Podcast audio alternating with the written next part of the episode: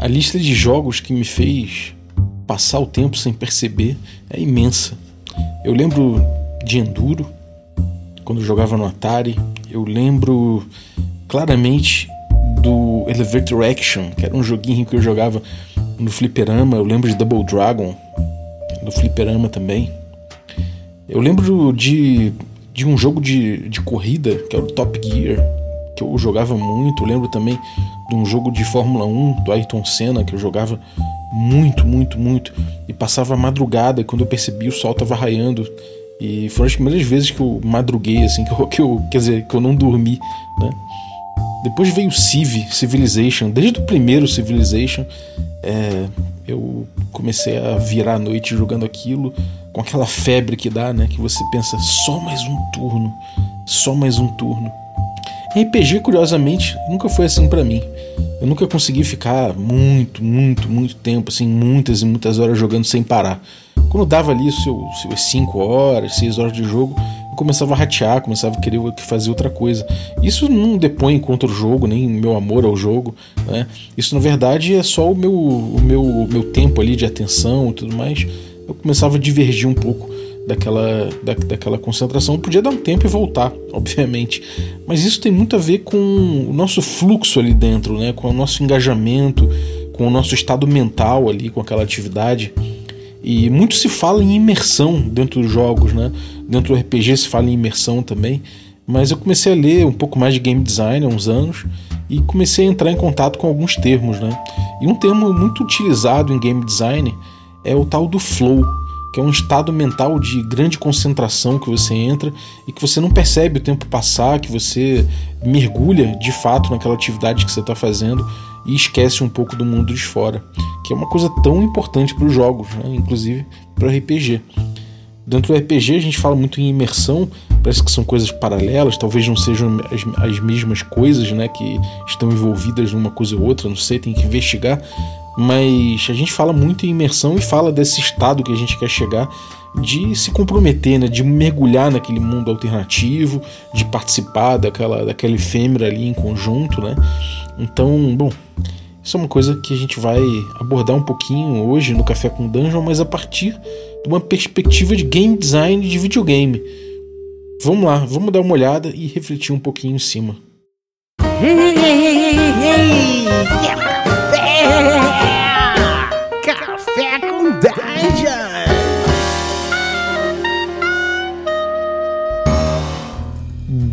Dia, amigos do Regra da Casa. Estamos aqui para mais um Café com Dungeon na sua manhã com muito RPG. Meu nome é Rafael Balbi e hoje eu estou aqui, tô aqui no Flow, no Flow, fazendo meu café concentrado aqui e fazendo meu café e já pronto para beber. Já apreciando o, o, cheirinho gostoso do café da ovelha negra e tudo mais. E quando faço isso, eu esqueço do mundo à minha volta. Se você quer amanhecer com um café delicioso que nem esse, pode ir lá em ovelhanegracafés.com.br e utilizar o cupom Dungeon Crawl que você consegue um abatimento ainda mostra pra galera que foi através do Café com Dungeon que você chegou nesse café delicioso. E ainda consegue um desconto, né? Bom, se você quiser um desconto melhor ainda, você pode se tornar um assinante do Café com Dungeon a partir de 5 reais, que você vai conseguir um cupom especial que eu vou te passar pelo Telegram. Além, além de você ajudar a gente né, com, esse, com esse valor, você participa desse grupo de Telegram que tem muita gente maneira trocando ideia de RPG. Não só eu, tem, tem várias pessoas maneiras, tem vários pontos de vista, vista diferentes. E fora isso, você participa de sorteios dos nossos parceiros e recebe conteúdo extra. Então, se você quer se tornar um assinante, picpay.me barra café com dungeon e vamos embora lá, ajuda bastante o nosso café.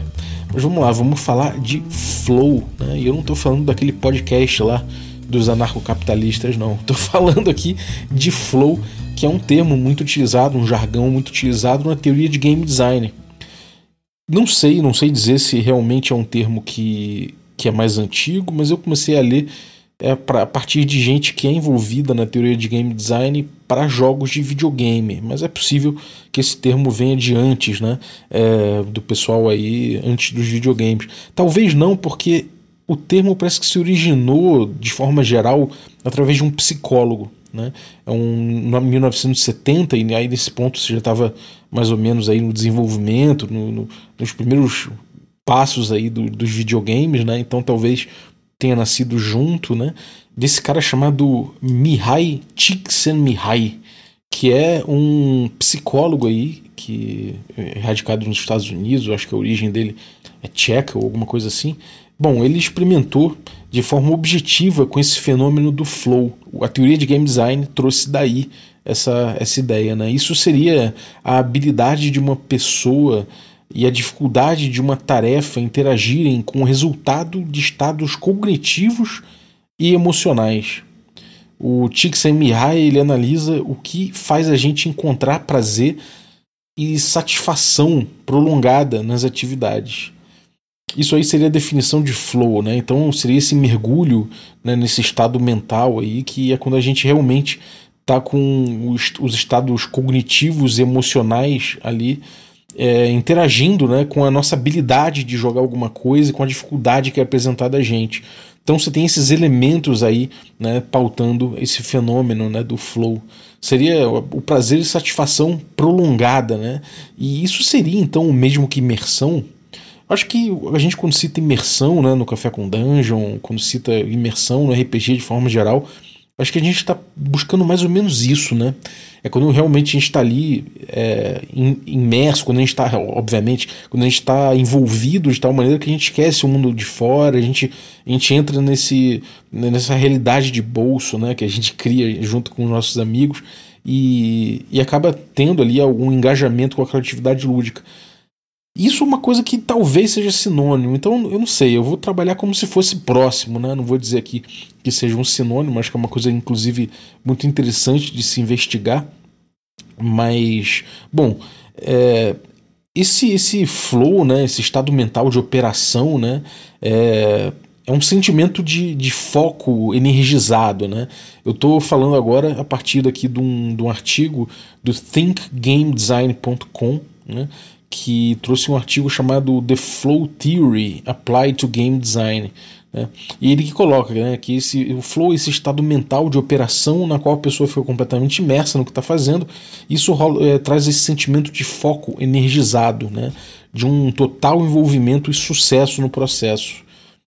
E em game design, né, ele coloca isso como um fator importante para o engajamento do jogador. Então tem mais, mais uma pista aí de que sim, talvez isso tenha muito a ver com, com a imersão. Então talvez né, a gente esteja vendo um, um, uma defesa aqui, de, isso a gente vai, vai analisar melhor, né, mas talvez a gente esteja vendo uma defesa aqui de que realmente existe uma questão de sucesso, de como lidar com a atividade lúdica que está desempenhando, de entender o que você está fazendo ali, de você mergulhar naquela atividade né, é, de acordo com o seu grau de sucesso, com esse tipo de coisa. Então, parece que isso são elementos que trazem a imersão. Né? É, e isso vai trazer o jogador a engajar. Isso estaria então intimamente ligado com o flow, né? E ele fala que tem elementos que influenciam e afetam o flow em videogames. Aí no caso, ele cita especificamente que são os videogames, né? Então ele fala de recompensas reais e instantâneas, né? Então, pô, se você tá ali com o Mario, pega uma moeda, aquilo ali te dá ponto, né? Então, pula a moedinha, você tem um barulhinho tal, você sente, né? No mesmo, no mesmo momento você ganha a recompensa daquilo.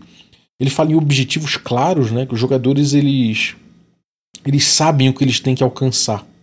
Então, o que eles desejam objetivamente vai estar tá claro para eles. E isso tem que ser límpido, tem que ser transparente durante toda a progressão do jogador naquele jogo que ele está, naquela atividade que ele está. E isso vai ser uma das coisas que vai influenciar no flow no videogame. Outra coisa é a tal da perda de consciência, que o flow ocorre legal no videogame mesmo, quando o jogador não tem que se concentrar no que ele está fazendo para realizar uma ação. Aquilo roda, é, rola ali de uma forma quase inconsciente. Né? Ele está jogando Mario, ele não está pensando, vou apertar para cima, vou apertar o botão de pulo, vou controlar para cair na cabeça. Isso acontece de um jeito é, de um jeito muito menos consciente, né? Você não está pensando naquilo, você está somente vivenciando aquilo sem ter que ficar prestando atenção no botão. Uma coisa que você vê que de quem não está realmente engajado né, no jogo, quem está com dificuldade de, de jogar, é realmente quem olha para o controle, né? Você vê claramente isso, que quando o cara está olhando para o controle é que ele está perdido. Né? No FIFA, o cara que está jogando ali não conhece, não consegue jogar FIFA e tal, vai jogar com um cara que já sabe, o cara que olha pro controle para procurar onde é que é o botão de, sei lá, de carrinho, ou sei lá, você sabe que esse cara vai perder esse jogo, né, em comparação ao outro que não faz isso. Então, isso tem a ver com o engajamento no jogo, né? Então essa perda de consciência realmente é, é um, é, seria um mais um elemento que influencia no, nesse flow, né? É, na cabeça do jogador então se fundem a ação e a consciência numa coisa só, numa atividade só, num, num proceder só. Depois ele coloca na perda de sentimento do tempo. O jogador é fisgado pela atividade na qual ele está fazendo e nem percebe o tempo correr. Isso a gente já falou aqui. É o só mais um turno do Civilization e quando você abre o olho já está de manhã, né? Quem nunca? Depois ele fala no feedback direto e imediato. O jogador é guiado pela proposta do jogo e sabe o que precisa ser feito ou alcançado para ser bem sucedido. Esse feedback direto e imediato parece né, com, com os objetivos claros né, e, na verdade, com as recompensas reais e instantâneas. Mas esse feedback é um, é um elemento que se relaciona muito intimamente com as recompensas, né? Como eu, quando eu falei do barulhinho da moeda que o Mario pega, o barulho que dá quando ele pula, né? Ou quando ele consegue pular na, na, nos cascos das tartarugas, ele pula, sei lá, mais de cinco, aí, sei lá, da sexta em diante, eu acho, começa a fazer um barulho diferente e você começa a ganhar vida, né? Esse, esses barulhos, essa, essas respostas, esse tipo de coisa, né? Isso, isso é muito importante. Então o jogador é guiado pela resposta do jogo e isso ajuda a entender o que ele precisa para fazer ali para ganhar o jogo, pra, ou pelo menos para se dar bem no jogo e para alcançar o objetivo dele, né? do, que, do que ele precisa fazer para ser bem sucedido. Então, quando o jogo indica de alguma forma que você está fazendo certo, aquilo te ajuda. Então, seria um elemento para atingir o flow. Outra coisa é o equilíbrio entre player skill e desafio, né? entre a habilidade do jogador e o desafio. A dificuldade não pode ser muito fácil ou muito difícil. Né? O desafio é constantemente adaptado ao player skill. Mesmo que pareça óbvio, aqui é onde a maioria dos jogos falham, segundo a galera do post lá. Isso aqui tem uma, uma, uma reflexão que eu, que eu fiz aqui quando eu li, né? Que foi o seguinte: é, isso aí é, é, muito claro, é uma influência do game design de, de, dos jogos de videogame no RPG, né? É, talvez tenha sido uma coisa que surgiu naturalmente, pode ser, talvez seja uma coisa que veio, veio aparecendo logo de cara, né? Quando você vê o D&D evoluindo, logo se, ele se preocupou com essa questão de equilíbrio, mas no videogame isso parece uma coisa muito mais, uma coisa muito mais estanque, uma coisa muito que influencia muito mais na experiência, né, essa questão do equilíbrio entre, entre a dificuldade e o que o jogador consegue fazer. Né? No, realmente no videogame, se você morre logo de cara, né, eu lembro o primeiro Mega Man que eu peguei um controle ruim para jogar, aquilo me frustrou de tal forma que pô, não passava nem do primeiro, do, do primeiro encontro, né? então era muito difícil. Depois eu vi que eu tava jogando o controle errado, que o time do emulador tava ruim e tal, eu entendi. Mas parecia que tava tudo certo, eu tava jogando e não conseguia, não conseguia jogar aquilo. Aquilo era muito frustrante. E na teoria, né, no Dark Souls, por exemplo, aconteceu uma coisa semelhante. Eu tava jogando e morrendo no primeiro chefão lá que aparecia, o primeiro boss mais. mais pequeno inimigo mais, mais parrudo, né? Eu passei muito tempo para matar ele, muito, muito tempo. É, tava com uma placa de vídeo ruim também, tava lento o jogo. Mas, pô, passei muito tempo e aquilo ali me. Eu tive que insistir muito para jogar aquilo até, até mais à frente, até superar isso aí. E mesmo eu gostando de jogo difícil e perseverando, sendo um cara que gosta de passar, se for necessário, horas para arrebentar com o mesmo monstro, eu tive dificuldade ali, tive que jogar fora a experiência algumas horas. Falar, chega, não vou, não vou fazer mais isso aqui não. Então, no RPG, né, eu vejo que o pensamento que veio se desenvolvendo a partir dos videogames provavelmente influenciou bastante nessa ideia de que você precisa realmente de um equilíbrio, né? E de que, e de que esse equilíbrio no RPG, né, ele acaba se ele, ele com o tempo ele veio se traduzindo cada vez mais em escolhas mecânicas, né? Justamente por essa influência do videogame, né? Como eu já falei aqui algumas vezes no café, essa é muito a minha visão particular, mas me parece que as pessoas foram entendendo mais através da teoria de game design que evoluiu muito com os videogames, né, esse mercado bilionário que apareceu, Então parece que as pessoas vêm percebendo o game design como uma coisa que funciona necessariamente pelas mecânicas. E o RPG está muito além das mecânicas, né? ao contrário dos, dos videogames que precisam dessa interface, né? que as mecânicas façam a interface, porque afinal de contas é uma máquina, precisa ser programada. Então o RPG herdou esse tipo de coisa e as escolhas dos jogadores começaram a ser cada vez mais mecânicas. Né? Então é, os monstros melhoram e, e, e, acontece uma inflação de poder, né? Porque não é exatamente a habilidade do jogador em mexer no controle, interagir com aquilo. Passa muito pela evolução do jogador, né? Pelo, pelo jogador é, conseguindo mais capacidades no seu boneco para acionar mecânicas melhores, né? no boneco, no caso do personagem dele no RPG, para acionar mecânicas melhores e dar mais dano efetivamente, né? melhorar é, os atributos dele. E aí o, o mestre, por outro lado, tem que fazer também o monstro ficar melhor, né? Então essa progressão que a gente vê no videogame, que parece uma coisa natural, no RPG às vezes isso é muito antinatural, né? Muito anti, o, inclusive, o naturalismo gygaxiano, que inclusive teve um episódio aqui no Café sobre isso, se você quiser se aprofundar um pouco, né? Mas que a ideia de que é, você deixa de lado um mundo orgânico, né? Que, é, que não, não tem um equilíbrio necessário de poder. Se os jogadores resolverem enfrentar grandes desafios, eles podem morrer porque não são é, não tem poder né, para superar isso de forma bruta, então tem que pensar em soluções laterais ou fugir mesmo, né? E no videogame, né, quando, quando a gente herda esse tipo de coisa do videogame, a gente acaba tendo que inflacionar mais a ficha e os monstros. Acaba que, com o tempo, os jogadores vão melhorando né, com os personagens deles e eles vão enfrentando cada vez mais é, monstros melhores. A gente deixa de lado, né, nesse efeito esteira, a gente deixa de lado os goblins, por exemplo. Você está em nível 5, você nunca, vai, nunca mais vai encontrar um Goblin no jogo, porque afinal de contas ele não é desafio possível para você. Então parece muito claro aí que nesse ponto do equilíbrio entre play, player skill e desafio, a lógica do videogame ela não precisa ser mantida no RPG, por mais que muitos sistemas tenham cada vez mais entrado nessa, nesse, nessa seara, né, nesse estilo de jogo que acaba dependendo disso. Enfim, foi só um parênteses aqui, isso aqui foi uma coisa minha, né, que eu trouxe, uma reflexão minha, mas voltando para a lista, né, outra, outro fator que, que influiria no flow seria o jogador é controlar a situação e a atividade que ele está engajado. Né? Ele sente que ele consegue de forma bem sucedida vencer um desafio, né? de uma forma consciente vencer aquele desafio. Então o objetivo tem que parecer viável, né? não pode ser um jogo que você simplesmente não tenha perspectiva de um avanço e não entenda o que você está fazendo. Né? E isso aí é, uma, é um problema né? para você entrar nesse estado de flow. Analisando essa lista básica aqui que, que, o, que o Think Game Design fez, a gente já pode ver vários paralelos com RPG e com o que a gente chama de imersão no RPG, né?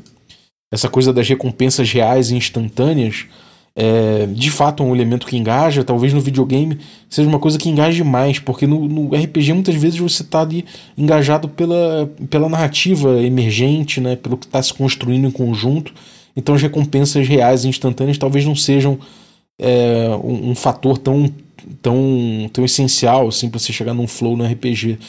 Eu tiraria da lista, mas entendo que ajuda, né? Isso a gente vê claramente quando a gente pega um jogo tipo D&D, né, clássico, que você tem o XP por Gold e esse, esse motor do Gold, quando realmente tem uma perspectiva de ganho ali, de você conseguir alguma coisa, parece que é, os jogadores entram ali naquela visão turva, né, visão periférica turva, entram numa visão de túnel e focam na, naquela conquista, e isso pauta muito o jogo e ajuda realmente a emergir. Então é, é menos influente no RPG, mas ainda assim é, ajuda, né? Tem essa coisa dos objetivos claros, eu acho que é legal também, por isso que eu falo que é, você desperdiçar um, um, um parâmetro claro para você para os jogadores ganhar ganharem XP é uma coisa que prejudica um pouco no jogo, né? Isso se isso é, o videogame estressa muito essa relação e fica mais claro, né? É, essa questão de perda da consciência é muito curioso, né? E realmente me fez pensar quando ele falou que o jogador não olha para o controle. E qual seria o paralelo disso no RPG? Né? Seria o jogador olhar para a ficha dele para ele entender o, que, entender o que ele faz? Eu joguei Spirit of Seven Seven na stream do Mestre X, né? a gente tá, começou uma aventura agora e na, na Twitch, né? Inclusive podem dar uma olhada lá, vai rolar umas terças-feiras aí no twitch.tv barra Mestre X. E é muito maneiro, Spirit of Seven Seven é um jogo que eu estou muito afim de jogar há muito tempo, né? Ele é um PBTA E deu para ver claramente que a gente, todos os jogadores ainda estavam entendendo o jogo, sentindo qual é do jogo. E por mais que alguns sejam é, já, já conhecessem PBTA, jogar, jogassem com PBTA, a gente viu que primeira sessão a gente está dando umas pausas para olhar os movimentos, entender qual movimento usar e tudo mais. E nesse momento é a gente olhando para o controle do videogame, né? Então existem jogos, existem experiências no RPG que se prestam a você engajar direto na narrativa, né? E o próprio PBTA ele tem essa ideia, né? E você vai, vai utilizar ali a mecânica quando realmente aparecer necessidade, quando aparecer um gatilho narrativo para você usar aquilo. E na teoria, né? É, nesse momento todo mundo olha para o controle. Talvez em alguns jogos você tenha menos isso do que outros, né? momento de jogar o controle passe mais rápido, seja uma coisa mais fugaz, seja uma coisa que talvez não influencie tanto no jogo. Isso eu, eu, eu costumo falar que são esses bumps narrativos, né? Quando você para a narrativa para olhar o controle e entender o que fazer. Então diminuir isso pode ser uma coisa que, que facilite a imersão, né? Facilite ali chegar nesse estado de flow. Talvez flow seja um pouco mais um pouco mais um estado mental, sei, sei lá, não sei dizer eu não vou fazer essa comparação entre flow e imersão de novo, não. Vou, vou sempre falar em flow agora. Se eu falar em imersão, considere que eu, esteja, eu estou falando em flow. Perda do sentimento do tempo também, né? Acho que é uma coisa importante. O tempo de fora do jogo, não de dentro do jogo, né? É, o feedback direto e imediato também é uma coisa que faz mais sentido em videogame. Aí o equilíbrio eu já falei aqui, né? No final, essa coisa de, do jogador controlar a situação e a atividade, né, que eles citaram, me parece que no RPG é uma coisa importante que é o jogador estar tá bem informado a respeito do que ele pode fazer, do, de, do, dos efeitos do que ele faz, ou seja, do jogo parametrizar legal as, as, decisões dos jogadores, né? E no RPG é o que eu falo muito de transparência. Tem um episódio também no Café que eu falo de transparência. Eu acho que tem muito a ver com isso, né? Do jogador ter, é, poder decidir de forma bem informada. Quando eu falo na agência do jogador, né? Que é um, para mim é uma condição para que haja flow, né? É, no caso do RPG, eu, eu, acredito que a agência tem alguns, alguns atributos. Né? O primeiro atributo da agência do jogador é a liberdade dele agir dentro da verossimilhança e da, do acordo lúdico.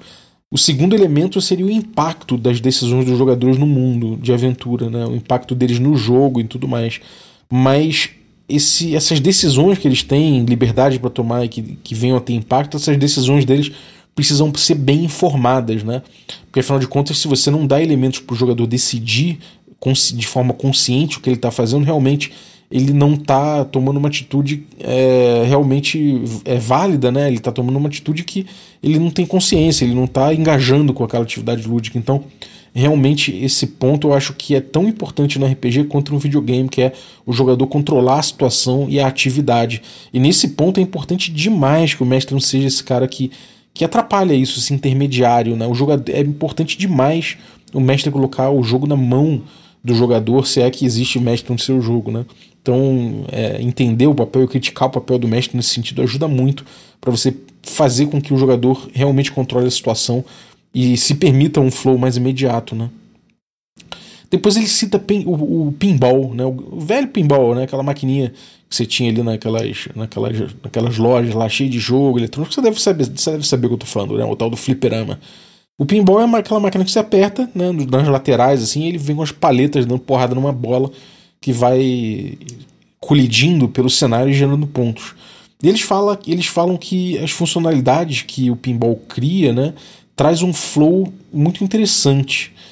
Primeiro eles dizem que tem recompensas claras, né? E essas recompensas você sabe, né? Dando uma porrada num, sei lá, dando uma, pita, uma porrada ali no, na borda ali onde está escrito 100, né? Você vai ganhar ponto. Se você acerta no, sei lá, é temático, vamos supor que tem uma nave do Darth Vader. Se você acertar na nave, na nave do Darth Vader com, com a bolinha, você vai ganhar tantos pontos. Então, isso é muito claro. Os objetivos também, né? Os, os goals, né? Os objetivos claros também estão bem expressos ali no pinball. De forma geral, é muito simples você entender o jogo, entender o que você precisa fazer para ganhar ponto, né? Inclusive tem normalmente no pinball tem ali os 10 primeiros colocados para você tentar bater, né, e deixar o seu nome gravado naquele pinball. Eu lembro que no Rio de Janeiro tinha um cara chamado Asa. Eu não sei se ele jogava pinball, mas ele jogava fliperama de forma geral. Ele deixava o nome dele ASA, sempre em primeiro lugar na maioria dos, dos fliperamas. Ele era uma lenda, inclusive no Rio de Janeiro. E bom, Uma coisa curiosa sobre isso é que pode ser que seja um erro, né? É, podia ser o ASA porque alguém apertava logo no A, depois virava o controle para o lado até, até sei lá, sair qualquer letra, apertava de novo, saía S, depois aparecia no A de novo, o cara já apertava mais uma vez ficava o asa. Então pode ser uma grande coincidência, né? Que o asa seja o primeiro dos fliperamas, mas era uma coisa que leva o jogador né, a querer bater os recordes ali, então aquilo ali é uma coisa que dá objetivos claros para os jogadores e facilita o flow. Outra coisa é a perda da consciência, de fato, você não fica olhando o botão e entendendo o que você está fazendo ali, olhando a paleta para dar porrada na bolinha dentro do pinball, você esquece isso. É, você perde noção do tempo, de fato. Né? O, o, feedback imediato é muito gostoso no pinball. Né? Você sente a mesa tremer quando você acerta a bolinha em algum lugar importante, as luzes acendem. Pô, todo mundo sabe o parque de diversões é, em miniatura que acontece dentro de um, de um pinball. Né? Então, isso, esse, esse feedback imediato e direto acontece o tempo todo e realmente no pinball não há dúvida de que ele influi muito no flow ali. Outra coisa também o equilíbrio entre o player skill e o challenge. A gente sabe que tem pinballs dificílimos, né? E que tem evolução de dificuldade durante o jogo. Isso realmente acontece. Tem pinballs que às vezes eles, eles travam algumas, algumas saídas de bola, algumas entradas de bola, travam algumas possibilidades. Às vezes tem pinball que você acerta num lugar e para de mexer uma das suas paletas. Então, cara, é uma loucura. De fato, isso, isso você sente, né? Nos melhores, nas melhores máquinas de pinball. Depois você tem ali o player control, né, que é o, o, jogador controlando a situação e a atividade de fato, né? Você sente ali no controle do pinball, né? De repente você pega um pinball, um pinball que o, a resposta do, das paletas não esteja lá muito legal, você, você sente isso, isso prejudica muito, você larga na hora o pinball. Então realmente o estado de flow é, no pinball é muito claramente desenhado ali, né? Não sei se, se, se na concepção primitiva, né, tinham noção desse tipo de coisa, ou se realmente foi uma felicidade as pessoas foram incrementando né, de um jeito artesanal essas máquinas que são maravilhosas. É, certamente não tem um, estudos né, de usabilidade de, de, de, hábitos de jogadores como tem né, nos videogames atuais, mas certamente alguém observava a experiência do jogador ali e ficava coçando o queixo, o queixo ali de repente tomando uma cerveja, imaginando como é que podia melhorar na próxima máquina. Né? Bom, aí ele começa a falar aqui né, é, que, como um dev, o seu objetivo é dominar os elementos e usar né, o que você tem em suas mãos para criar as condições mentais para o flow. E se você for bem sucedido em colocar os jogadores nessa zona de flow, né, nessa zona mental, é, você coloca eles no bolso. E quanto mais eles se engajam, mais você retém o jogador, mais você monetiza, inclusive, nas palavras dele. É, isso tem um impacto na percepção da qualidade do jogo, inclusive. Né? Então, o jogador, quando ele está ali jogando no flow, ele tende a, ele tende a entender, inclusive, que o jogo é melhor do que ele é, né? É, às vezes você tem essa percepção de que o jogo é muito, muito bom porque você entrou no flow dele. Às vezes o jogo realmente nem é tão bom assim, mas você teve, sabe? Eu acho que isso às vezes é aquele jogo que, sei lá, que um cara que você gosta, mas ninguém mais gosta, sabe? Às vezes tem a ver com isso. Alguma coisa te levou àquele flow e você curtiu muito o jogo, você teve uma percepção aumentada de que aquele jogo é bom, mas no fundo ele não é, então a maioria das pessoas não engaja com ele. Então me parece reali realidade que isso aconteça, né? De que o flow realmente tem um impacto na percepção da qualidade do jogo. É, depois ele fala que você tem dois tipos de flow. Um que é o microflow, que ele chama, e outro que é o macroflow. O microflow seria um, seria um momento intenso emocionalmente, assim. Ele dura pouco, mas ele se repete muito ao longo da experiência de um jogo. Se não tem um elemento de microflow, microflow no seu game loop, né? E game loop são essas, é, é, essas, é, essas tarefas, né? Que se repetem o tempo todo nos jogos, né? É, como no D&D clássico, você tem lá você escapar dos monstros, pegar o tesouro, voltar para a cidade ganhar XP, né? Isso é o game loop. Então é, ele diz que se no seu game loop não tem elementos de microflow, né, você tem uma grande chance de que você não vai engajar os jogadores. E ele diz que o microflow é igual a uma sessão de jogo. Né? Se for um jogo AAA, por exemplo, isso costuma levar mais ou menos uns 15 minutos. E se for um jogo free to play, né, mobile, assim, o microflow, o microflow ideal é de 3 a 4 minutos. Isso é, é, é, um dado conhecido, né? De que a sua atenção dentro dos videogames é de mais ou menos 15 minutos. Então é importante que as missões que você esteja, ou os momentos dramáticos do jogo, ou que determinadas interações mais complicadas do jogo realmente durem 15 minutos e depois que a, que a fase acaba, que a cena, a cena acabe, ou que tem uma, um interlúdio, ou que tem alguma coisa que você dá uma pausa para comprar alguma coisa numa loja, é, sei lá, um jogo de carro parou, você vai ver o mecânico agora, enfim, você tem muitas coisas que contam com esses 15 minutos, né? E jogos online, né, no, no, celular, realmente, aí é muito mais rápido, é muito mais tocado, 3 minutos e 4 minutos é a tua atenção ali. Tem o mundo todo à volta, tem o próprio celular apitando, então realmente os, os, os loops são menores, né? E o próprio é, o, a própria, o próprio microflow também ele dura menos. E aí ele fala do macroflow. O macroflow seria a progressão do desafio adaptado à habilidade do jogador. Né? Isso se relaciona muitas vezes com o que se chama de curva de dificuldade do jogo. O macroflow, então, ele leva uma duração, ele leva a duração do jogo inteiro, integralmente, né? Em jogos free to play, né, ele cita, se você pretende ter os jogadores por anos e anos ali em vez de algumas horas só, é, o, macro, o macroflow vai ser mais ou menos igual aos objetivos de longo prazo, né, que, que você tem ali dentro. É, e o microflow, né, ele diz que o microflow é formado por uma série de conquistas bem-sucedidas. E aí, como construir? Ele fala que você tem que ter um ritmo do gameplay, né? tem que ter um ritmo, tem que ter uma cadência. Né? Então você tem que ter momentos de grande atividade, outros momentos de menos atividade. Isso tem que ser uma coisa pautada, né? Você tem que perceber essa diferença de ritmo. Né? Então não adianta você ter um jogo que é ação o tempo todo e não para que cansa. Também não adianta ter um jogo parado o tempo todo que você precisa de picos de ação. Então, é, esse ritmo de gameplay tem que ser controlado, né? Você tem um, o que ele chama de efeito de círculo virtuoso, que a gente vai ver mais para frente, e feedbacks positivos e recompensas que tem a ver com uma coisa que a gente já viu ali atrás, que você deve estar associando já, né? Primeiro é o ritmo, né? Que ele fala que as, as ações dos jogadores dentro de um tempo e de um padrão de repetição, né? Então isso leva em conta também a repetição, né? Você desenhar as combinações de ações dos jogadores, né? Os inputs para criar o, micro, o microflow. Então você desenha né, o que, que o jogador precisa fazer né, e, o, e o que ele faz, a ação efetiva do jogador. Quando você desenha isso, você está ali desenhando um pouco o microflow. Né? Se não há nenhum padrão real nas ativações dos jogadores, vai ser mais difícil você criar o microflow. Então você estabelece um padrão, você estabelece esse ritmo através desse padrão. Né? Esse padrão é uma palavra-chave aqui. A gente pode citar o Crypt of the Necrodancer, né, que é um jogo muito clássico disso, em que toca uma música, né, tem um ritmo, é, você tem umas cores que brilham no chão, você tem que seguir né, esses movimentos assim sincopados, isso prende muito, realmente. O ritmo é uma coisa muito importante para o microflow. É, o cérebro do jogador meio que grava as ações né, que você desempenha e o ritmo dessas ações, e, e você meio que, que começa a se sentir bem quando você vai seguindo isso, né?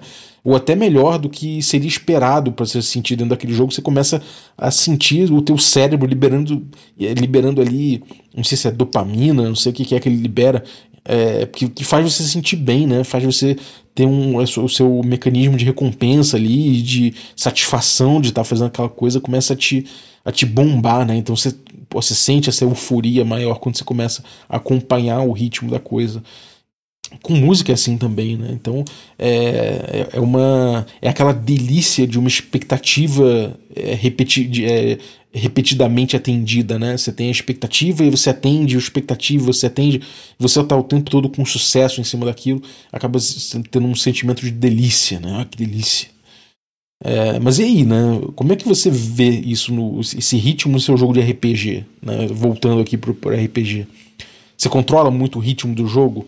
Será que é legal controlar muito o ritmo do jogo ou será que é melhor deixar que os jogadores também participem dessa criação de ritmo? E como é que você compõe os ritmos das pessoas? Será que no, no, no RPG é a mesma coisa? É melhor você seguir uma síncope e, e, tentar medir ou será que é melhor deixar correr, correr solto de acordo com o que cada um entende que seja o melhor ritmo? Será que tem os 15 minutos ali do RPG? Quanto tempo é a atenção, né? Quanto tempo é a duração desse microflow no RPG? Isso é uma coisa interessante da gente pensar, né? Será que o ritmo é emergente também no, no RPG, como quase tudo, né? É, quem pauta isso? É o game designer? Será que o game designer ele tem como imprimir esse, esse ritmo? Será que ele tem como botar nas mecânicas? Será que ele tem como forçar isso na mesa de alguma forma? Ou será que é o mestre que vai fazer isso? Ou será que são jogadores de forma emergente? Isso é uma discussão bem maneira. Se quiser, vamos trocar essa ideia aí. É importante. Fala lá no grupo do café que a gente troca uma ideia sobre essa coisa do ritmo aí, que eu acho um tema interessantíssimo. Já teve episódio sobre ritmo no café, mas eu acho que eh, talvez a minha cabeça a respeito disso mude o tempo todo, né? E vamos lá. O tal do círculo virtuoso que ele citou. Né? O círculo virtuoso é o tipo de mecânica que deveria considerar para criar o microflow, né? É, o, o, efeito de um, de um círculo vicioso que promove uma série de sucessos, né? ajudando o jogador a se manter no microflow. Então isso é, tem a ver com, essa, com esse sucesso do jogador conseguir fazer o que ele quer enquanto ele for bem sucedido né, e se mantiver no flow, o desafio vai se tornando mais fácil. E ele permanece assim, mantendo esse microflow. Ou seja, isso aí é um, é uma, é um, é um truque praticamente, né? Você faz alguma coisa, você é bem sucedido naquilo, repetidamente, umas duas, três vezes, e aí o desafio começa a cair um pouco. E você continua se dando bem naquilo, né? Você continua entendendo que você está sendo bem sucedido naquilo. Então o desafio cai um pouco e permanece assim, porque assim ele vai te mantendo no microflow. Eu não tenho como não lembrar de uma brincadeira que o sócio do meu pai, né, muito tempo atrás, o Fred Fleck Jr., o nome do cara, entreguei aí o nome do cara, não sei nem devia ter citado o nome completo dele, mas era uma figura aquele cara, inclusive deu uma sumida, não sei onde é que ele tá, mas era um cara maneiro. E eu lembro que eu fui na praia com meu pai, meu amigo e esse sócio do meu pai. E a gente tava na praia lá no meio da areia, e aí ele chegou para mim, ô Rafa, chega aí. É, pô, aí ele bota os, as, as duas mãos espalmadas assim, uma, uma em paralelo à outra, né, na vertical. E aí ele fala para mim, olha, faz, faz assim também. Agora você fica fica fazendo com a sua mão, né, é, o movimento de botar a sua mão esquerda entre as minhas, depois a sua mão direita, né, e você fica pendulando assim com esse movimento. E aí, pô, eu ficava ali, né, como se eu estivesse fazendo um, um, uns cravos de Jó, né, tum, tum, tum, tum, fazendo assim com a mão para o meio das mãos dele, depois a mão esquerda para o meio das mãos dele tirava, a mão, a mão direita, e assim eu ficava fazendo. E eu não podia esbarrar na mão dele, né? Senão perdia. E aí, pô, no início você faz, pô, parece idiota, né? É muito fácil. Só que aí ele fala assim: agora você fecha o olho e continua fazendo. E aí você aprendeu um movimento e tá na sua cabeça que você tá ali, né, mexendo a mão com sucesso, cara. E você começa a fazer mais rápido, né? Porque você tá feliz que você tá, pô, não tá errando, não tá esbarrando na mão dele em momento algum. E aí, só que quando eu abri o olho, depois de muito tempo, eu falei, caralho, porra, não para, tô infinito aqui, não sei o que. Eu abri o olho, tava ele rindo longe já com meu pai, com, meu, com, meu, com meu outro amigo lá. Eles estavam já rindo, tomando um mate, assim, e eu lá amarradão, ah, achando que tava destruindo, né? E isso aí, esse truque, parece um pouco isso, sabe? É, tipo, porra, você tá. É desafiado, você consegue mandar bem de repente abaixa o desafio ali para você não errar, né? E aí você fica nesse flow, você fica nesse sentimento, caralho, não tô errando nada, né? É o é aquele tipo no NBA Jam tinha isso também, né? Depois que você acertava umas cestas assim, você ficava on fire, e aí você começava a acertar direto, meu irmão, direto, direto, ficava mais fácil acertar a cesta. Então, o, o teu oponente tinha que vir furioso para tirar a bola da tua mão, né? E de fato, porra, pensando agora, eu entrava no flow bonito com isso, mas ao mesmo tempo parece um cheat pra cima do jogador, né, cara? Sei lá, eu me sentiria meio mal como game designer de fazer isso. Por outro lado, engaja pra caramba, né, cara? E quem não quer engajamento no próprio jogo? Sei lá, eu acho que dá pra usar sem ser sacanagem, sabe? Mas ao mesmo tempo é um cheat. É um cheat na mente humana, né? É, a gente pode dizer, falar também, citar o Guitar Hero, né? Que é o que ele cita no artigo que a tolerância do input do jogador, né, ou seja, do jogador apertando o botão, a tolerância do momento de apertar o botão, né, é, de acordo com a nota musical do jogo, esse, essa tolerância aumenta conforme o jogador consegue uma série de sucessos. Né? A janela de tempo do aperto de botão para cada nota que vem na tela aumenta. Então isso ajuda o jogador a se manter engajado na atividade. Ele tem a percepção de que ele tá melhor né, que o esperado. E isso fisga a atenção dele até ele continuar jogando. E isso é muito doido, né, cara? A gente pensa, a gente quer esse jogo fácil, né? Você quer ser enganado pela máquina ali, você quer ser enganado pelo videogame, você quer a tua experiência tão controlada assim também.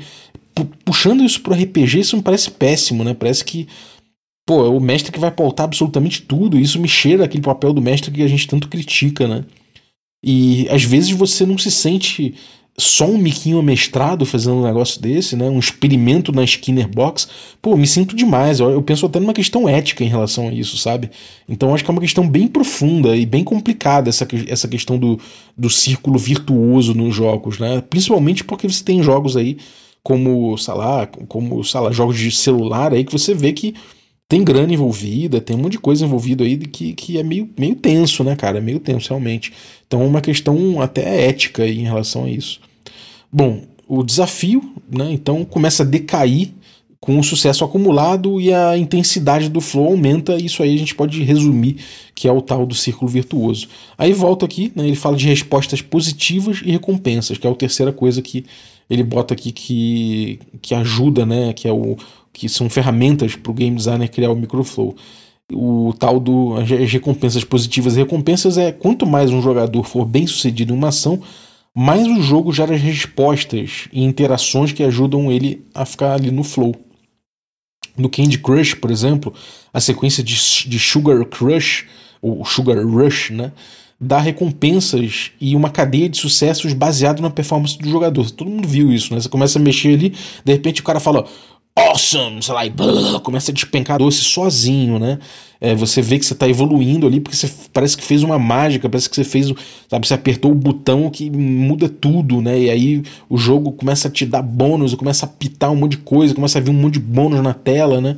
E quanto mais você consegue completar um puzzle em menos movimentos, mais fácil de rolar uma sequência de Sugar Rush é, cada vez mais recompensadora. Então, né, isso acaba completando o level e, e, mantendo o jogador nesse microflow. Então essas respostas positivas, né, de, são uma coisa, uma coisa interessante. Tem jogo de carro, né, que tem isso também, ele até cita isso, que é quando você faz a tomada certinha da curva e usa o nitro na hora certa, não sei o que, ele começa a aparecer na tela umas coisas muito bem, é isso aí, ou dá um nome maneiro para esse movimento que você fez e dá um pequeno impulso a mais, né, para você para você ir engajando nesse tipo de coisa, né, bem bem atrelado a essa ideia do círculo virtuoso. Essas respostas positivas são tem uma questão ali de realmente de, da interface, né, e, do, e do, da experiência de jogo mostrar para você que você está no caminho certo, né. Então você vai engajando mais forte com aquilo. Isso gera engajamento, aumenta o tempo jogado, né, e, e deixa você fisgado o suficiente para, sei lá, você suportar um anúncio de 10 segundos até o próximo level no, no, no, no Candy Crush, né? É, isso acontece também, sei lá, naquele exemplo do Mario, né? Você vai ganhando vida ali em cada pulo na cabeça de tartaruga, na sequência, e depois no número X de pulos bem-sucedidos, você sente ali que, que o, o, barulho muda, né? Começa a subir o one-up, one-up, one-up, é você ganhando vida. Então, esse tipo de coisa, né? essas respostas são muito, muito importantes. Aí a gente pode falar do macroflow agora que ele entra no artigo. É, o macroflow consiste em adaptar a dificuldade do desafio, né, a progressão de habilidade do jogador através do jogo. Então, isso é ao longo do jogo, né? Então, isso é facilmente comparado à curva de dificuldade, né? E o objetivo é manter o jogador na zona, nessa zona mental entre a ansiedade e o tédio. Para um game designer, isso significa é você aprender os passos do jogador naquele jogo, né? a progressão de dificuldade percebida pelo jogador, ou seja, quanto ele percebe que está penando mais para fazer alguma coisa, a motivação do jogador em jogar aquilo e o ritmo geral do jogo né? e as suas variações. Ou seja, você precisa dar esse contraste, é, pautar um pouco esse contraste. Se as habilidades forem muito acima do desafio, o, o risco é que o jogador caia no tédio. Né? E o jogo não satisfaz e é, provavelmente o jogo vai ser abandonado. Né? Quem nunca pegou um jogo e falou, pô, chatão, nada acontece aqui, muito fácil, sei lá. Isso para mim, cara, isso para mim talvez seja um grande fator, assim, quando eu sinto que é, tá muito fácil, né, ele não me propõe desafio, eu desengajo muito rápido. E se o, jogador, se o jogo for difícil demais, ele arrisca dos jogadores caírem em um estado de ansiedade que pode levar ao abandono do jogo também, porque o cara sentiu que aquilo estava muito além das suas possibilidades de jogo, que muito difícil para ele. Também é uma coisa que muita gente fala do Dark Souls. É, o desafio, né, na teoria, ele tem que seguir as habilidades dos jogadores. Como a gente já viu lá atrás, a evolução do desafio é traiçoeira. Mas se você conseguir manter ele na margem do desafio ótimo, ele não vai ver o tempo passar e vai ser fisgado no jogo e viver uma grande experiência. Então, na teoria, o game designer ele consegue no videogame controlar essa experiência e deixar você entre o tédio né, e a ansiedade. É, depois ele fala, né? Cuidado com playtest effects. O que, que é isso? Né? Ele fala que usa-se muito playtest para encontrar esse equilíbrio entre o desafio e a habilidade do jogador. Muitas vezes, é, ouvindo os playtesters, né, o, o, o game designer ele diminui a dificuldade para tornar mais acessível esse jogo. E isso aumenta o potencial de tédio do jogo. Então você cria uma zona de tédio maior na experiência porque você acredita que a zona do flow vai ser maior para mais jogadores, né? Mas na verdade você acaba simplesmente não retendo porque faltou desafio. Então não estou dizendo que todo mundo faz isso, né? mas que muitas vezes diminuir a dificuldade não é a melhor resposta. O design dinâmico é a ferramenta mais poderosa que você pode ter para moldar melhor a experiência. Depois ele tem um artigo que ele linka sobre esse tal do design dinâmico, que eu fiquei, que eu fiquei interessado, pode ser uma coisa a abordar no futuro no café. Mas, enfim, ele deixa esse cliffhanger aí para um próximo artigo. E, de fato, né, eu acho que essa questão de você falar, bom, vou abrir a experiência para mais jogadores, então vou diminuir a dificuldade, né? É, isso na verdade pode pode sair pela culatra completamente, porque você na verdade, né, você acha que você está botando uma, uma zona de flow maior para todo mundo, mas as pessoas simplesmente não engajam. Quem engajou com o seu jogo ficou, falta, ficou sentindo falta do desafio. Então, de repente, é interessante você entender quem de fato engajou e ali dentro como é que ficou essa questão do, do, do microflow. Você consegue calcular exatamente isso para um game designer de videogame parece muito interessante. É, e aí eu peguei de auxiliar um outro artigo que eu li, que eu achei bom também, que é do Wilson Meloncelli, que é o Hack the Flow State, que ele chama. Aí ele dá 17 flow triggers, né? ou seja, gatilhos para o flow, para esse estado de flow, que são formas de trazer atenção para o agora, que ele chama, né? como dizem os pesquisadores aí, o tal do deep now, que é um, um termo, um jargão aqui que parece que tem se usado bastante, que o flow seria esse deep now, né? você engajado profundamente com o agora, o agora profundo, sentidos apurados, foco maior na atividade, né? essa zona do flow, o bolso, como eles chamam, o flow state é, parece que tem uma pesquisa sendo feita chamada The Flow Genome Project, do Steven Kotler e do James Will. É, são quatro grupos de flow, né, segundo ele aqui: psicológico, ambiental, social e criativo. Né? É, administrando esses quatro, grupos, esses quatro grupos de flow, né, você consegue alcançar o pináculo da performance independente do esporte ou do jogo. Né?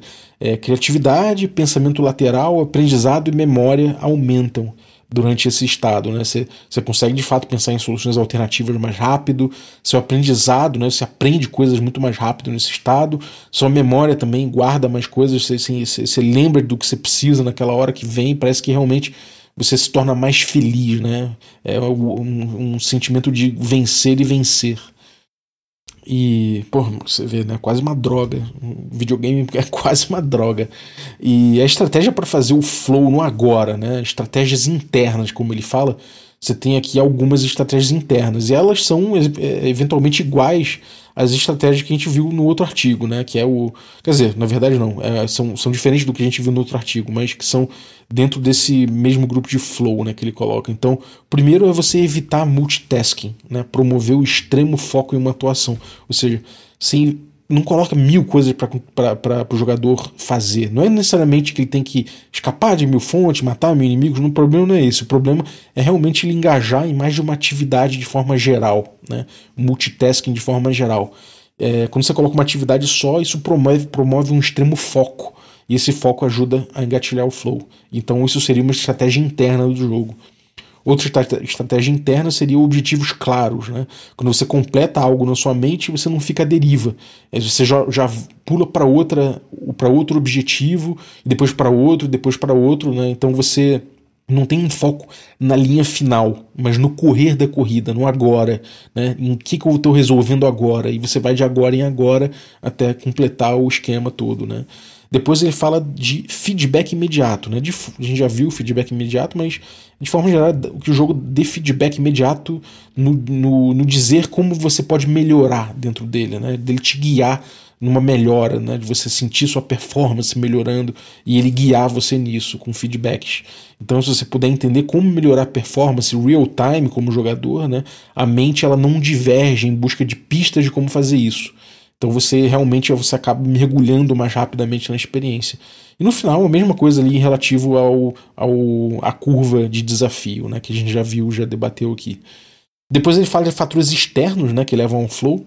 O primeiro seria é, altas consequências, é, ou, ou, seja, teu pescoço está na reta. Né? Não necessariamente um risco físico de morte, mas mental, social, coisas importantes, riscos altos.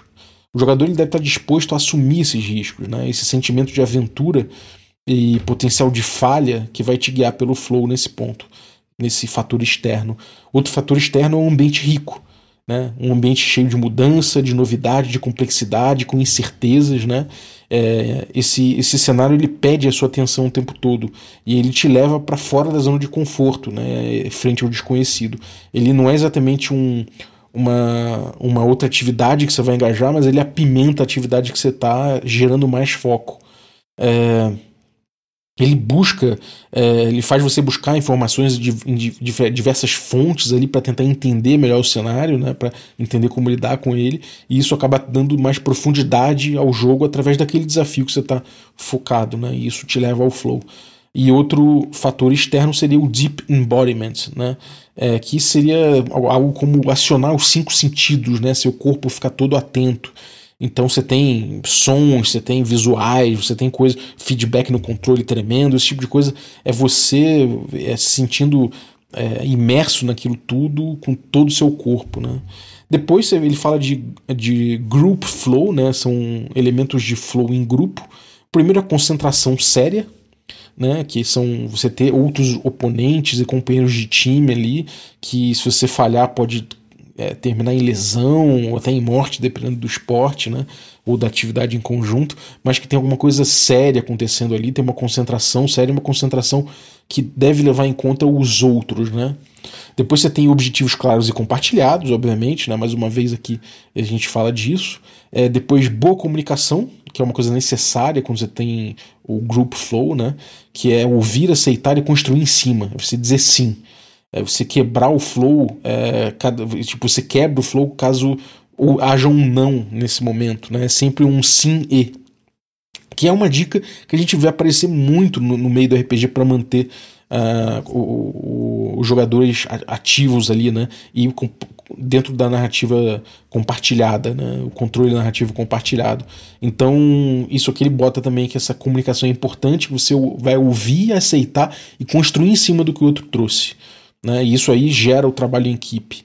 É, depois ele fala em familiaridade, né, que é uma língua compartilhada, uma mesma base de conhecimento sobre o mesmo jogo, uma unidade de pensamentos e uma ação mínima, né, ou seja, todo mundo está desempenhando o mesmo set de ações ali, repetindo aquilo com pequenas variações. Né, isso é uma coisa que a gente vê em vários esportes de fato, né, e de fato é uma coisa que você sente que te leva ao flow. Então tá todo mundo na mesma página, né, naquela, naquela coletividade engajada.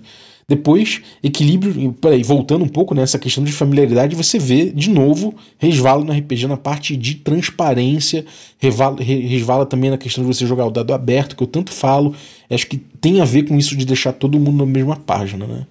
Depois, equilíbrio de habilidades e participação. Né? Aí tem a ver com essa coisa de desequilíbrio entre os times, né? de fato, entre os participantes. De fato, é muito difícil você jogar futebol com um time que é muito melhor que você. Basquete, pô, já joguei basquete, o meu grupo, eu e os nerds lá no, no Rio meu, meu grupão de, de jogador de RPG, tudo nerdão jogando, contra um grupo de federados do Botafogo. Nossa, foi uma surra, foi uma surra. É, teve casos engraçados em relação a isso, mas foi, de forma geral foi uma surra que a gente tomou. Não tinha chance, né? Então a gente achou engraçado, mas a gente não engajou com basquete ali. A gente tava ali pela piada, né? Mas, enfim. É, esse, essa questão é importante, essa, esse, esse equilíbrio né, de habilidades. É a mesma coisa se você está num time que tem um cara que resolve tudo. Né? De fato, uma hora lá no nosso jogo entrou um, um federado que estava lá de fora, entrou no lugar de um, do, de, um de nós, do, do meu time. E, e, como o outro grupo estava muito relaxado, os federados estavam cagando pro jogo já, porque viu que estava muito fácil, né? Aquela velha história da tartaruga e, da, e, da, e do coelho. É, o, o, cara que entrou no nosso time entrou com gana e fez várias cestas. A gente chegou a ficar parelho no placar, né? Aí os caras resolveram jogar sério, e não teve como. Mas de qualquer forma era meio chato, porque era tudo bola para aquele moleque lá de 15 anos e 2 metros e 70, sacou? E, e o moleque resolvia tudo, né? Era basicamente isso. Então é chato, né? Você tem que ter um equilíbrio no esporte, uma coisa que não necessariamente no RPG é a mesma coisa, mas também acontece. Quando você vê um jogador muito ciente de um sistema difícil, muito engajado com o jogo, porque ele conhece aquilo, e outros jogadores que não estão conseguindo entrar na mesma página da mesma forma, realmente fica chato, né?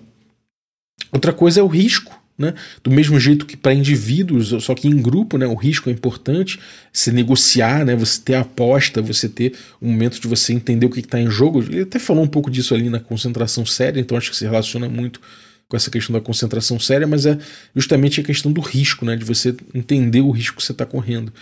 Depois, sentimento de controle, né? É, eu acho que isso a gente já falou também, a questão de você sentir que você pode vencer, que, você, que, que a vitória está alcançável, que você tem como entender o que fazer para vencer e apostar em cima disso. Que isso gera um, um flow coletivo ali interessante. Depois, sempre diga sim, que tem a ver com o tal da boa comunicação, né? meio que repete. É, interações mais aditivas e, é, em vez de argumentativas. Você está aberto a tentar novas vias, mesmo que não soem legais todos os inputs dos, dos, jogadores são ouvidos e são tentados. O objetivo é o momentum, né? a união do time, o elo que se cria entre os participantes e a inovação que pode vir desse flow conjunto. Então, de fato, às vezes uma ideia pode ser uma ideia de jirico, mas é uma tática que pode surpreender os outros, enfim, pode dar certo. No fim, ele fala de gatilho de criatividade, que é o reconhecimento de padrões, a gente já falou de padrões lá atrás, e de tomada de riscos, que a gente já viu também no, no, no grupal, então se repete um pouco aqui, ainda que possa ser numa esfera individual. Então a gente vê aqui que, cara, de forma geral, é um assunto muito interessante o flow, tem muitos paralelos que a gente pode fazer com RPG, talvez seja um sinônimo do, da, da imersão, e eu tenho meus takes sobre isso, né? E de fato me parece que o tempo todo aqui a gente está falando de agência, né? De forma geral. Me parece que realmente a agência do jogador ela perpassa quase todos esses temas, essas técnicas trazidas. E no RPG isso tem algumas, é, tem algumas características, né? Tem algumas, é, como eu falei, né? O, a agência do jogador ela tem alguns pressupostos, né? E ela, e ela sozinha, a agência, ela já é um pressuposto de imersão, né? O flow exatamente talvez não seja a mesma coisa do que aconteça no, no, no videogame, mas o RPG tem seu flow também. Né? Claro, a gente pode suspender esse flow. O ritmo, inclusive, é sobre isso, é sobre suspender de vez em quando a, a, sua imersão, você entender que você tem um limite, que você para de vez em quando, né? Naquelas dicas de mestragem que eu dei lá em 2017, lá no Twitter, né? O hashtag mestrando RPG, eu falei isso, né? Que imersão é muito importante, mas é importante saber também o momento de você quebrar a imersão. Que seja para relaxar, pedir uma pizza, que seja para você checar uma regra, que seja para você trocar uma ideia em off, sabe? Você, isso ajuda você também a ter contraste, manter o ritmo. Então tem muitas coisas muito paralelas interessantes aqui entre a teoria do flow né? Eu acho que a gente pode de repente pegar, chamar algum psicólogo, alguém que manje um pouco dessa, desse estado mental, né? Pregado aí pelo Mihaly Csikszentmihalyi, né? Esse, pegar esse cara aí e estudar um pouco de repente esse, esse flow como ele propôs, ver como é que isso pode se relacionar com RPG. Mas é muito legal ver essa coisa do videogame e fazer críticas principalmente. Né? A gente vê que o videogame está muito cheio de, de recursos e de coisas que deixam a gente meio cabreiro, assim, né? Tipo, pô, parece uma caixa de esquina, às vezes parece que você tá tirando a minha agência para me engajar, e aí nesse ponto me parece até contraditório, né? Porque afinal de contas, se eu sei que ficou mais fácil para mim, será que aquilo ali me deixa mais engajado? Se ele, se ele botou o negócio mais fácil, bem mais fácil, na verdade, só para manter engajado, Será que eu não me sinto traído um pouco por isso? Né? Enfim, várias discussões maneiras pra gente ter. E no RPG, coisas que podem parecer um pouco estranhas da gente trazer. Então, por isso, cada vez mais, eu acho que é importante que a gente emancipe a teoria do RPG da teoria do videogame, né? É, game design de RPG é outro bicho, realmente. Ainda que tenha muitos e muitos paralelos, assim como tem com roteiro, com cinema, com enfim. Mas aí já é outra discussão. É isso, obrigado você que ficou ouvindo essas considerações aí ao longo de uma hora. Então, valeu pela tua audiência, obrigado também aos nossos assinantes, a galera que torna possível essa aventura. Se você quiser se tornar um assinante também, picpay.me barra café com dungeon e torne-se um assinante. É, a partir de 5 reais você ajuda muito a gente. Então eu vou agradecer os assinantes Café Expresso. Dentre eles eu vou agradecer aí o Eduardo Felipe. Muito obrigado pelo teu apoio, cara. Agradecer também os nossos assinantes de café com creme, dentre eles eu vou agradecer aí Luiz Felipe Pereira de Souza, muito obrigado pelo teu apoio, cara.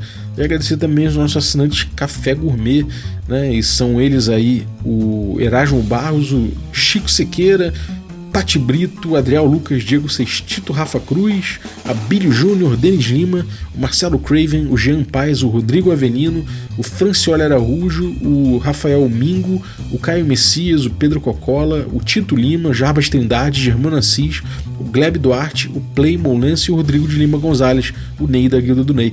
Galera, muito obrigado pelo apoio de vocês, um abraço e até a próxima.